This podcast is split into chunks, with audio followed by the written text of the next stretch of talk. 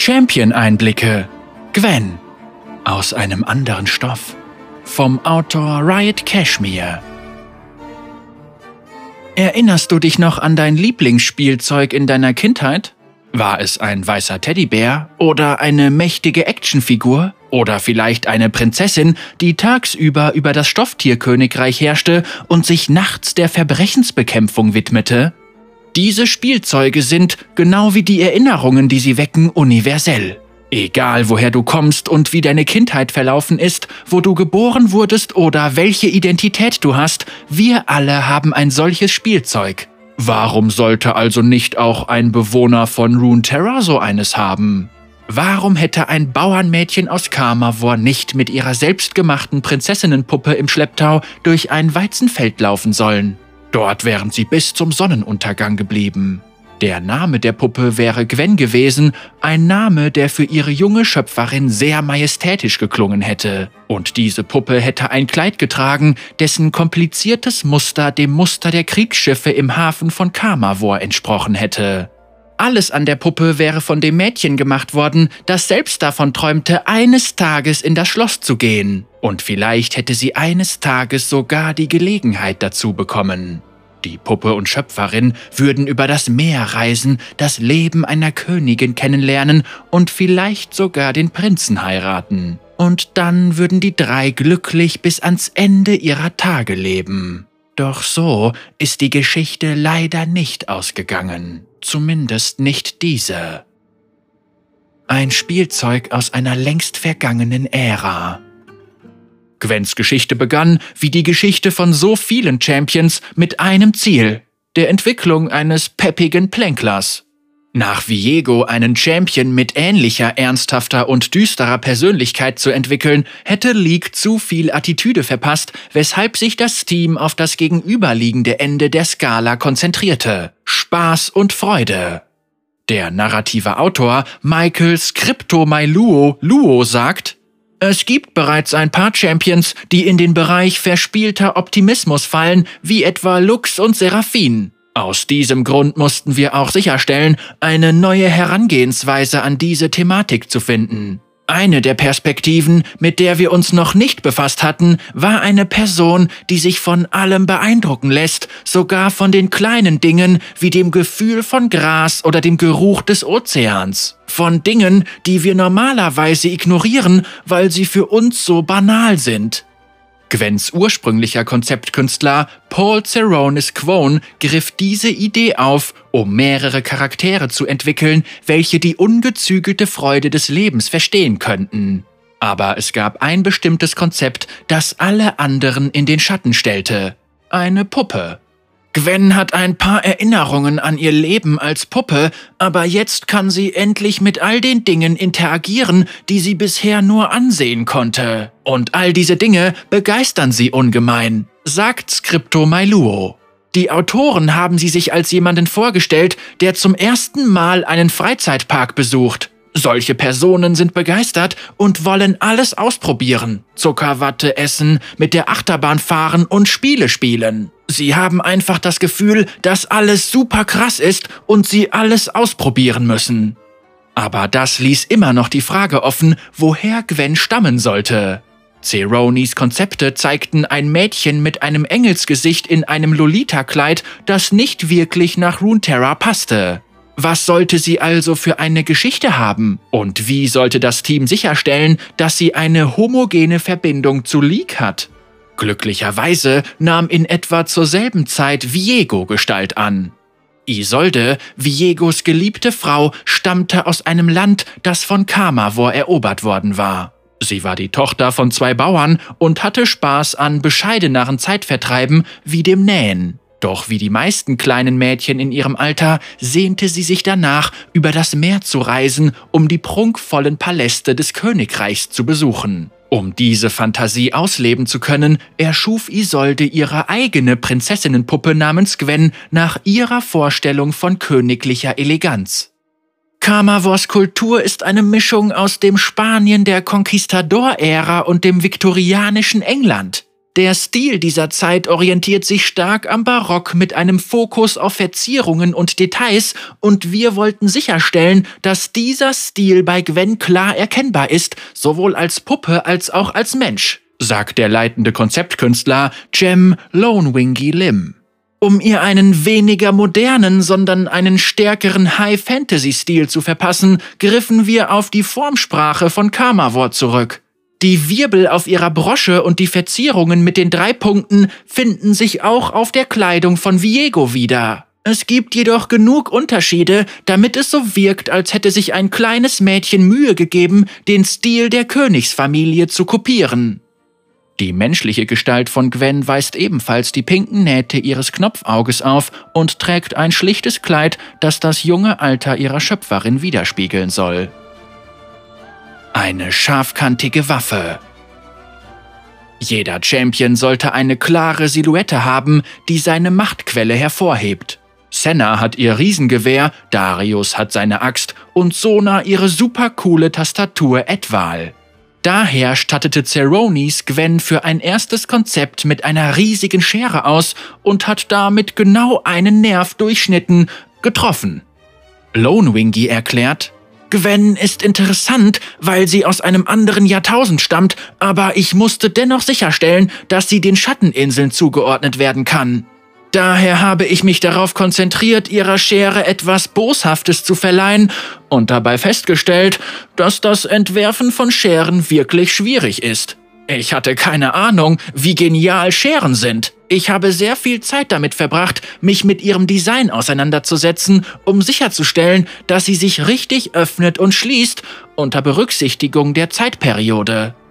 Schließlich fand Lone Wingy ein Design, das die kunstvolle Handwerkskunst von Kamavor widerspiegelte und gleichzeitig so aussah, als könnte die Schere einem Champion der Schatteninseln gehören. Doch es gab noch eine Sache, die das Team brauchte, um Gwens Schere fertigzustellen das Geräusch. Scheren-Soundeffekte sind kompliziert. Sie sind nicht besonders laut, machen Schnipp und Schnapp und klingen eigentlich langweilig. Sie schreien nicht unbedingt, spiele diesen unglaublich spannenden Champion.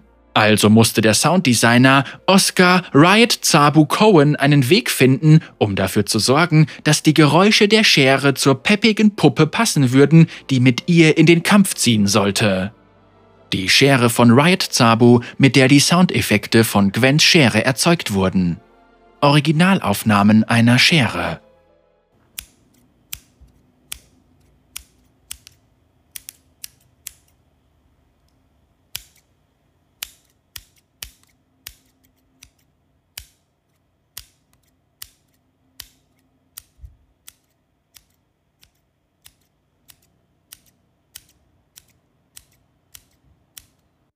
Riot Zabu lacht und sagt, ich habe ein paar Scheren aus einem 1-Dollar-Laden benutzt, um die Soundeffekte von Gwens Schere zu erzeugen. Ich habe eine sehr unkonventionelle Art zu arbeiten, bei der ich einfach Dinge ausprobiere und Unsinn mache. Der Vorteil davon ist, dass ich mich gut mit Audioreparaturwerkzeugen auskenne, was bei der Arbeit an Gwen sehr hilfreich war, weil ich diese Werkzeuge falsch einsetzen konnte, um ein paar wirklich einzigartige Soundeffekte zu erzeugen, die sehr spannend klangen. Die fertigen Soundeffekte von Gwen Schere.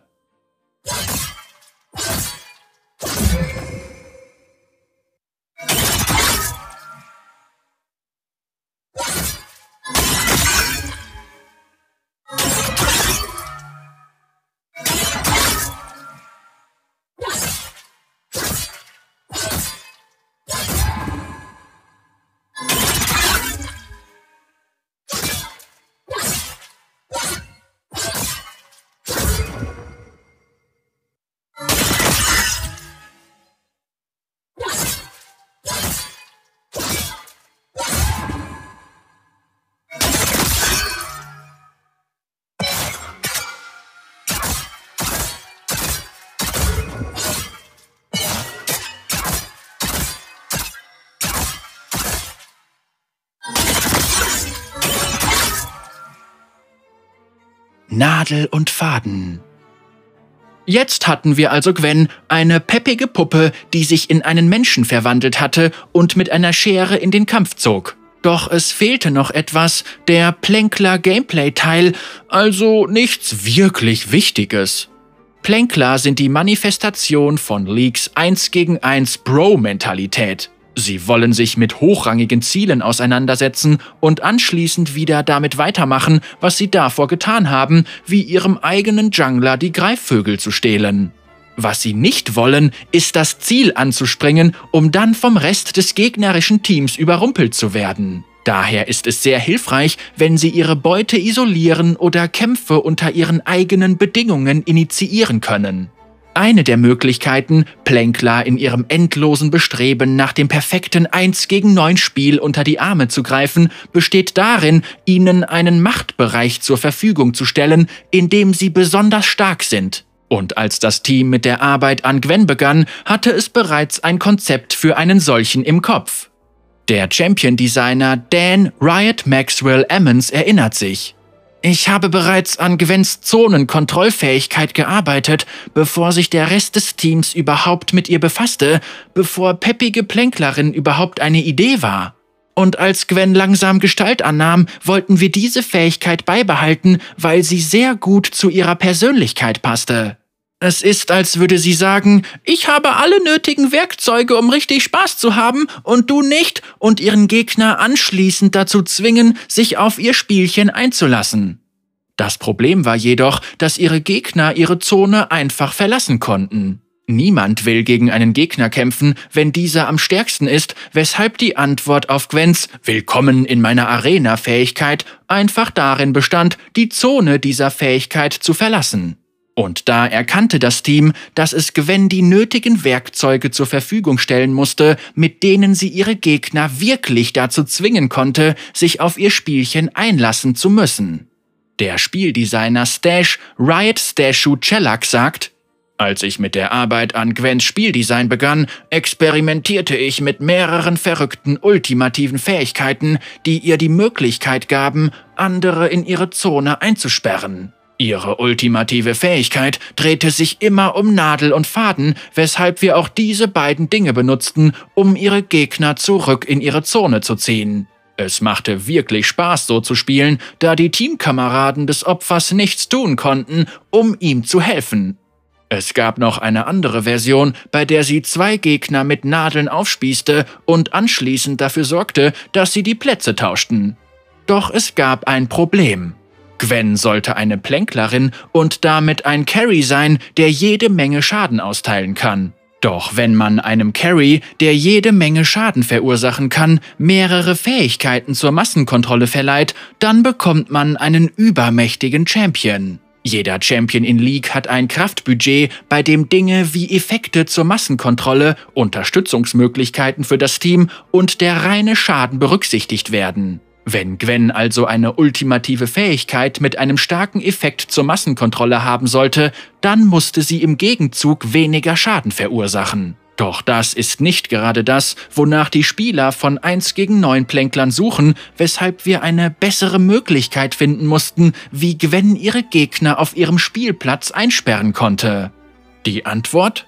Gwen kann ihre Kontrollzone jetzt einmal bewegen, um so Gegner zu verfolgen, die diese verlassen wollen, oder anders ausgedrückt, dieser Spielplatz hat Räder.